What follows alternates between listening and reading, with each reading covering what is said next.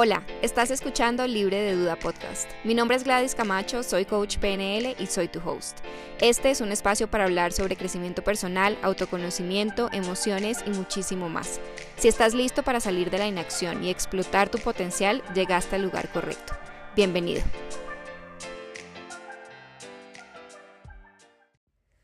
Hola, hola, bienvenidos a un nuevo episodio de Libre de Duda.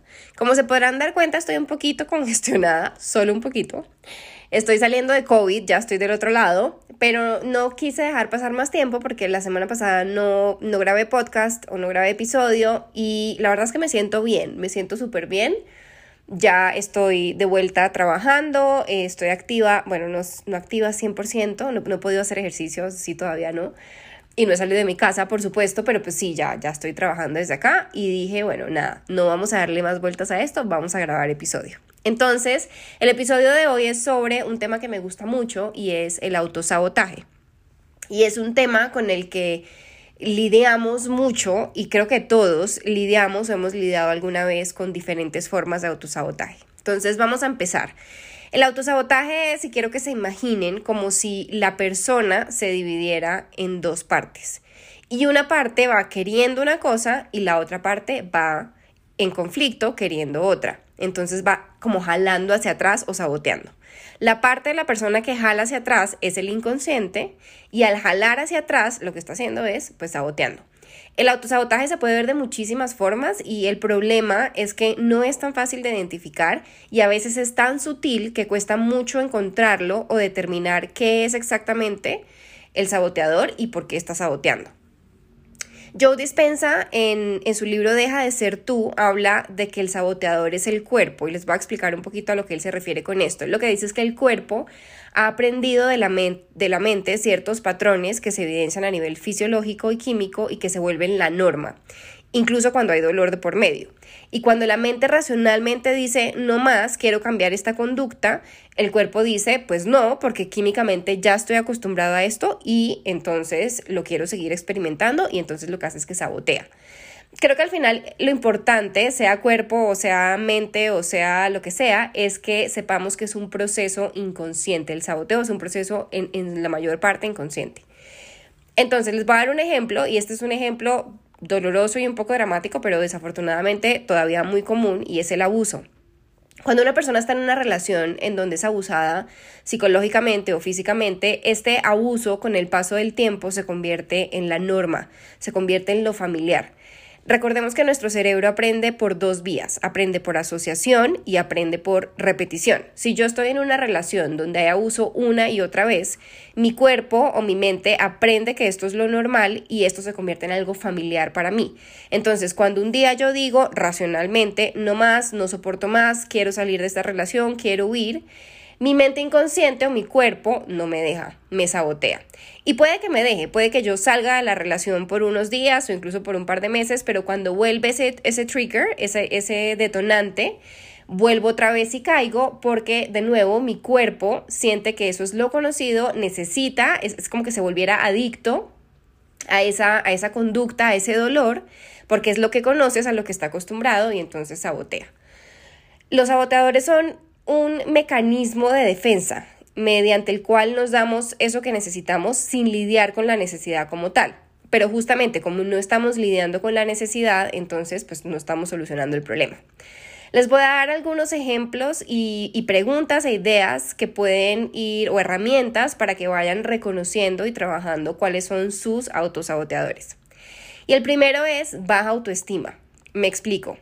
Como en el caso del abuso, se puede presentar también eh, como traumas de infancia o situaciones traumáticas en general que no hemos sanado, que vivimos en el pasado cuando éramos chiquitos o en la adolescencia, no importa cuándo, pero que vivimos en el pasado, que no hemos sanado y que de repente han generado estos mecanismos disfuncionales que nosotros mismos usamos para confirmar ese dolor o ese trauma. Y esto es pues baja autoestima, sentir que no merecemos algo bueno o que no somos capaces de conseguir algo bueno porque son cosas que nos hemos reforzado a través de los años como consecuencia de algún evento puntual y como creemos esto y lo creemos con tanta con tanta con tanta fuerza, hacemos de todo para reforzar esa creencia. Y, digamos que se puede sanar, por supuesto, pero es importante siempre hacerlo de la mano de un psicólogo, ir a terapia y sanar todos esos pequeños traumas. Todos tenemos traumas. A mí me traumó la, primera vez que leí esto sobre todos tenemos traumas. Yo pensaba que yo no tenía traumas. Yo decía, pero yo tuve una infancia súper normal. ¿Qué traumas voy a tener? Y leyendo un día un libro de una psicóloga que admiro muchísimo, que se llama The Holistic Psychologist, que mm, no, no me acuerdo cómo se llama, How to Do the Work, se llama el libro. Ella dice en el libro todos hemos experimentado en nuestras vidas algún tipo de trauma y cuando no sanamos esos traumas, esos traumas empiezan a crear conductas disfuncionales que empiezan a hacernos ruido, como el ruido del autosabotaje. Otra, otra forma de autosabotaje es con respecto a la auto, autoimagen o autoconcepto. Y por esto es que es tan importante conocernos muy bien. Y lo otro que es muy importante es que tengamos cuidado con las etiquetas, con el yo soy esto, yo soy lo otro y con nuestra identidad. Si yo digo, por ejemplo, que yo soy una persona perezosa, y esto es algo que yo he integrado ya en mí, que mi cerebro lo aprendió porque se lo he repetido infinitas veces y porque además se lo he comprobado con acciones, o en este caso con inacción, porque soy, digamos, perezosa, inconscientemente yo voy a hacer todo lo posible por confirmar que yo soy perezosa. Así mi mente consciente o racional vaya por otro lado diciendo, quiero hacer ejercicio o quiero ser más activa o quiero hacer esto que me propongo. El otro lado de mi, de mi mente, mi mente inconsciente o mi cuerpo, como, como diría Joe Dispensa, está diciéndome, ah, ah, tú eres perezosa, esa es la identidad que yo aprendí, eso es lo que, eso es lo que tú me enseñaste, entonces vamos a confirmarte que, es, que eres perezosa y me saboteo. Y el autoconcepto, digamos que es, obviamente pues un concepto de uno mismo, pero también están los conceptos que hemos creado alrededor de ciertas cosas, como por ejemplo el dinero. Y adivinen en qué están respaldados todos estos conceptos, en creencias limitantes, mi tema favorito. si yo tengo un montón de creencias limitantes sobre el dinero, por ejemplo, puedo conscientemente decir que quiero hacer mucho dinero, pero esas creencias sobre el dinero o ese concepto que yo ya di por hecho sobre el dinero me va a sabotear. Es el típico quiero hacer dinero y le digo a todo el mundo que quiero hacer dinero y me pongo el objetivo de hacer dinero, pero inconscientemente pienso que el dinero es sucio o corrupto y entonces me autosaboteo. Esa creencia que está en mi inconsciente, que está muy integrada en mi subconsciente, que dice que el dinero es corrupto o sucio, sabotea que yo haga dinero porque, a ver, no sería consecuente, ¿cierto? Entonces, para, para, el tema del autoconcepto, importantísimo preguntarnos cuáles son las etiquetas que me he puesto. ¿Qué es lo que todo el tiempo estoy diciendo? Es que yo soy perezosa, es que yo no soy buena comunicando, es que yo soy, eh, es que yo no soy determinada, es que yo, eh, no sé, todos esos, yo soy, yo soy, yo soy, yo soy negativa, yo soy lo que sea, tenemos que hacer conciencia de lo que nos estamos diciendo y de cambiar la narrativa. Entonces, ¿qué es lo que siempre he creído de mí mismo? ¿Cuáles son mis valores? Esto es importante. Y cuáles son las creencias que tengo alrededor de, de mis valores y de mí misma. En cuanto al concepto de las cosas que quiero conseguir, entonces como el dinero, el éxito, la libertad, ¿Cuál es el concepto que tengo de esas, de esas palabras? ¿Qué entiendo por esas palabras? Recordemos que una palabra puede significar algo en el diccionario, pero la connotación que cada uno de nosotros tiene sobre esa palabra es muy distinta. Para mí la palabra amor puede durar una hora hablándoles de amor y otra persona puede describir la palabra amor en cinco segundos. Eh, pero es porque la connotación y las asociaciones que hemos hecho alrededor de la palabra no son las mismas para todos. Entonces, ¿qué, qué entiendo por esos conceptos? ¿Qué me han enseñado de esos conceptos? ¿Qué me han enseñado del éxito? ¿Cuáles redefinamos el concepto del éxito? Porque seguramente tenemos un concepto anticuado del éxito, de la libertad, del dinero, que aprendí de eso cuando era pequeña, que es mío y que no es mío. Entonces, para efectos de saboteadores de concepto, no se llama así, pero me lo estoy inventando, eh, lo que tenemos que hacer es justamente ver qué es todo lo que estamos creyendo, cómo hemos construido esos conceptos y ver qué de esas construcciones pues no está ayudando a nuestra consecución de objetivos y a, lograr esas cosas que queremos lograr y que estas creencias detrás de esos conceptos pues están saboteando. Em, de pronto, digamos, les doy un ejemplo, de pronto quiero conseguir un objetivo, pero em, voy a poner este ejemplo, quiero ser una escritora famosa, pero cada vez que me siento a escribir me saboteo porque una parte de mí piensa que ser escritora me va a hacer solitaria y voy a perder a mi familia. Entonces, ¿cuál es la creencia que tengo respecto al concepto de tener éxito como escritora, al concepto de ser escritor? Porque fíjense que ahí, por ejemplo, en, en este ejemplo, valga la redundancia, pareciera que yo tengo un concepto de ser escritor muy específico y de hecho muy contaminado de muchas cosas, de seguramente películas o libros que he leído, de que un escritor es una persona solitaria. ¿Y cuántos escritores no conocemos que tienen familias y tienen, es más, escritores eh, extrovertidos y demás, pero, y esto es un ejemplo, ¿no? Pero la creencia que yo estoy teniendo es que un escritor para ser exitoso tiene que ser solitario y entonces pierda su familia. Y digamos que inconscientemente esa creencia puede sabotear que yo me sienta a escribir mi libro, porque claro, esa parte de mí dice, ah, ah, mejor no, porque estamos corriendo el riesgo de perder nuestra familia. Entonces, eh, acá una pregunta que es importantísima es, ¿qué parte de mí no quisiera conseguir ese objetivo? Qué parte, esta es una pregunta que yo siempre le hago a mis clientes en la primera sesión cuando definimos el objetivo, es qué parte de ti no quisiera conseguir este objetivo, porque esa parte de ti que no quiere conseguir ese, objetivo te va a sabotear si no lo trabajamos. Otra forma de reconocer nuestros autosaboteadores es, es conectar y reconocer y entender nuestras verdaderas necesidades. Por ejemplo, de pronto yo un día digo, quiero dejar de quejarme tanto, me quejo demasiado y ya quiero dejar de quejarme tanto, quiero ser más positiva, Em, pero nunca me he preguntado cuál es el beneficio que hoy me trae quejarme. Y resulta que quejarme me ayuda a conectar con otros. Y de hecho, reflexionemos un segundo sobre esto. Esto es un ejemplo, pero reflexionemos sobre esto un segundo porque creo que hay mucho de esto en todos nosotros. Y es que el negative talk o el estar quejándose ayudan a conectar. Es una forma de conectar con otros. Entonces, ¿cuál es la necesidad que yo tengo ahí? Conectar con otros. ¿El mecanismo me funciona? ¿El mecanismo que es conectar quejándome? Sí, me funciona. ¿Es un mecanismo que quiero mantener en mi vida? No. Ok, lo primero es que tengo que hacer conciencia o crear conciencia de que el beneficio que me genera quejarme no es quejarme ya, es que al quejarme yo logro conectar con otras personas. Y entonces ahí me puedo preguntar, ¿cómo puedo conectar con otras personas sin quejarme, sin la conducta? Porque si no atiendo mi necesidad, me voy a volver a sabotear. Otro ejemplo es, de pronto estoy comiendo súper mal o estoy comiendo en, exceso y lo estoy haciendo por distraer a mi mente de los problemas económicos que tengo o de la falta de amor que siento que, estoy, que, no, que no estoy recibiendo en este momento. Entonces la comida la estoy usando como un solucionador de mi problema. ¿Soluciona mi problema? Eh, digo, ¿soluciona mi problema? Sí, de hecho lo soluciona en, en, un momento específico, lo está solucionando, por eso lo hago.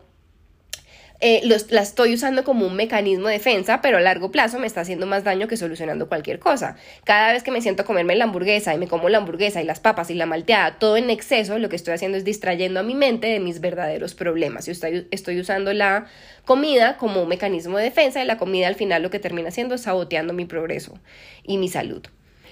Em, entonces, entender cuáles son mis necesidades es demasiado importante y acá eh, es clave que entendamos lo siguiente y es que el ser humano no hace nada si no recibe un beneficio. Y esto ténganlo siempre súper presente. Yo creo que esto es de, de esas cosas que uno necesita siempre preguntarse. Uno no hace nada en esta vida, consciente o inconsciente, si no hay un beneficio. El ser humano hace cosas que lo benefician, que le sirven de algo. ¿Que el beneficio puede ser disfuncional? Claro que sí, por supuesto que sí, el, beneficio puede ser disfuncional, pero igual sigue siendo un beneficio. Es como las personas que toman alcohol, pues es funcional, no.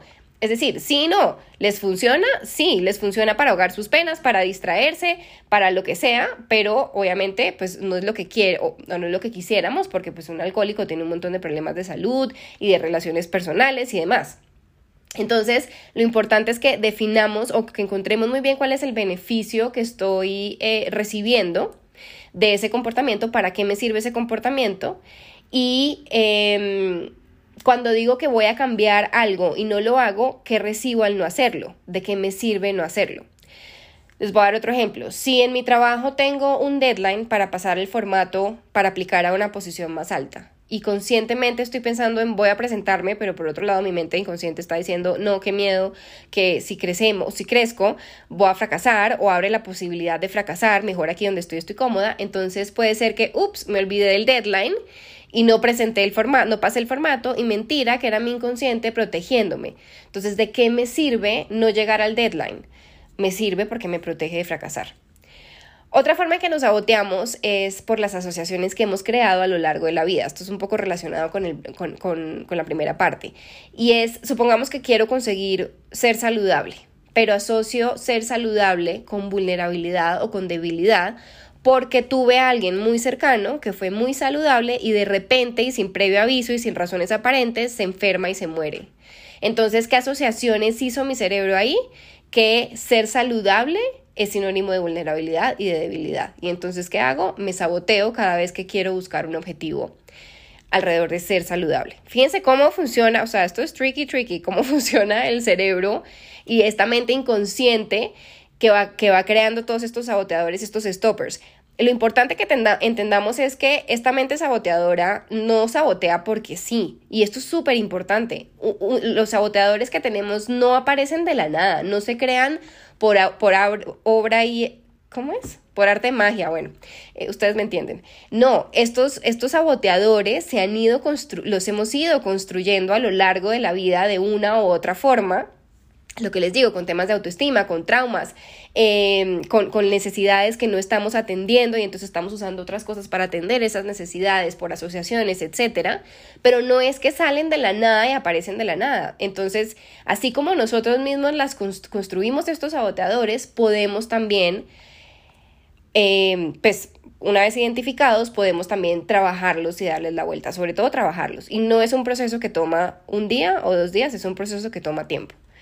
Otra forma de sabotearnos es el famoso upper limit problem. Y este me encanta porque este, pucha, creo que todos lo vivimos. El upper limit problem es un concepto de Gay Hendrix. Creo que ya he hablado de esto en, en el podcast, pero no estoy tan segura. Y lo que dice es que los seres humanos tenemos un límite de qué tanta abundancia, éxito, logro, satisfacción podemos alcanzar y nos merecemos.